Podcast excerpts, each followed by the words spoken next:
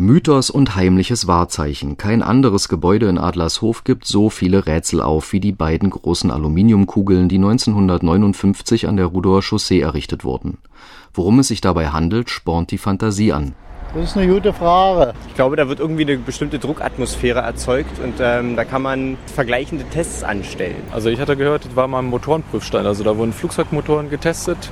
Wie, wie soll ich das jetzt sagen? Das, das musste ganz eben sein, das ist erstmal das Erste und äh, das musste so aufgebaut sein, dass da nicht wackelt und so. Deshalb haben sie die Kugeln gebaut, das war ein Forschungsinstitut von der Akademie der Wissenschaften. Wir haben das, wir haben das früher schon gesagt, wie der Sputnik so. Das ist der Akademiebusen, ohne Frage sein. Ein Busen. Die offizielle Bezeichnung des Adlershofer Busens lautet Thermokonstante Kugellabore. Frank Lauterbach vom Büro für Umweltplanung. Also das kann man sich genau vorstellen wie eine Thermoskanne. Hier ist es kein Vakuum, sondern Polystyroldämmung und dass diese Kugeln eben auf diesen Betonstelzen aufgestützt sind und im Übrigen auch an den Verbindungsgang quasi nur angelehnt sind, führt eben dazu, dass Wärmeableitung möglichst äh, reduziert wurde. Tage und Wochen konnten die riesigen Adlershofer Thermoskugeln Temperaturen konstant halten. Und das war der Grund dafür. Das waren Versuche zur Entwicklung neuer Hochleistungs-Aluminiumlegierungen für die Luftfahrt und für die Raumfahrt. Man wollte also diese Schmelzen erkalten lassen, ohne Temperaturstörungen von außen, um praktisch ideale Bedingungen zu schaffen.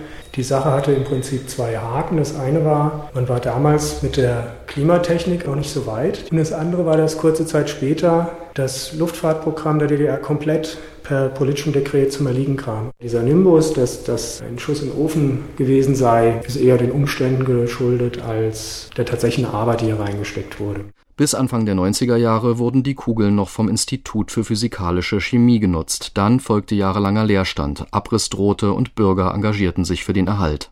Als Teil eines großen Geschäfts und Bürokomplexes sehen die Kugeln nun einer neuen Nutzung entgegen die Kugeln sind ein eingetragenes Denkmal. Hier wurden auch schon erste Instandsetzungsarbeiten von Europacenter veranlasst, dem neuen Eigentümer. Und die haben das Konzept so aufgestellt, dass die Kugeln also in die weitere Bebauung des Geländes integriert werden. Das ist einfach ein sehr interessanter Raum, der lässt sich für Projektionen nutzen. Es gibt ja auch eine interessante Akustik, da in bestimmten Bereichen man quasi ein Rundum-Echo hat, was, man, was ich jetzt zum Beispiel gerade in meinem Ohr höre.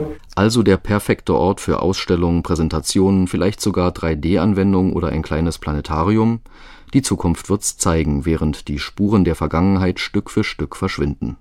Hier hängen noch so ein paar alte, ja, so womit Leute sich ihren Arbeitsplatz verschönern, so ein paar äh, vollbusige Damen aus irgendwelchen Zeitschriften aus den 70er Jahren, ein Kalender. Das haben die jetzt vom Europacenter, haben die das jetzt aufgeräumt, um das hier schön zu machen. Schade.